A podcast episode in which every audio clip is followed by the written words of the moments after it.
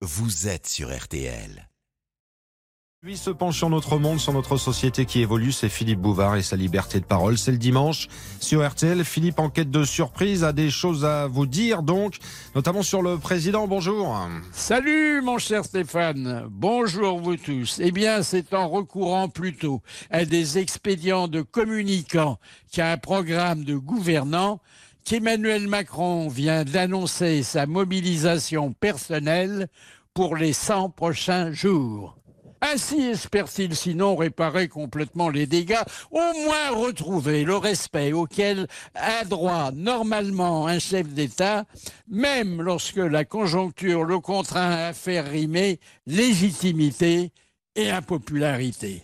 La tentation était grande, et j'y ai succombé, d'opérer un parallèle entre les 100 jours de Napoléon Ier et les 100 jours de Macron II c'est-à-dire concernant l'un pour la période entre l'île d'Elbe et Sainte-Hélène, et s'agissant de l'autre, les 14 semaines euh, sans doute euh, hésitées, où l'on entendra plus souvent des concerts de casseroles que la Marseillaise.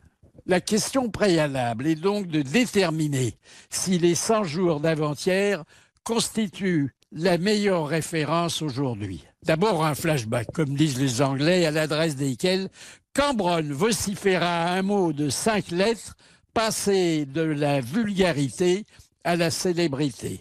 Le 28 février 1815, après un séjour de neuf mois assez confortable en compagnie de Laetitia, Madame Mère, de sa sœur Pauline, de quelques fidèles et d'une nombreuse domesticité, Napoléon décide de quitter une île de quelques hectares, située à 750 km des côtes françaises, en abandonnant un palais de 10 pièces pour une autre île, mais distante de 8000 km de Paris, deux fois moins étendue, et où il attendra que mort s'en suive dans une demeure de cinq petites pièces.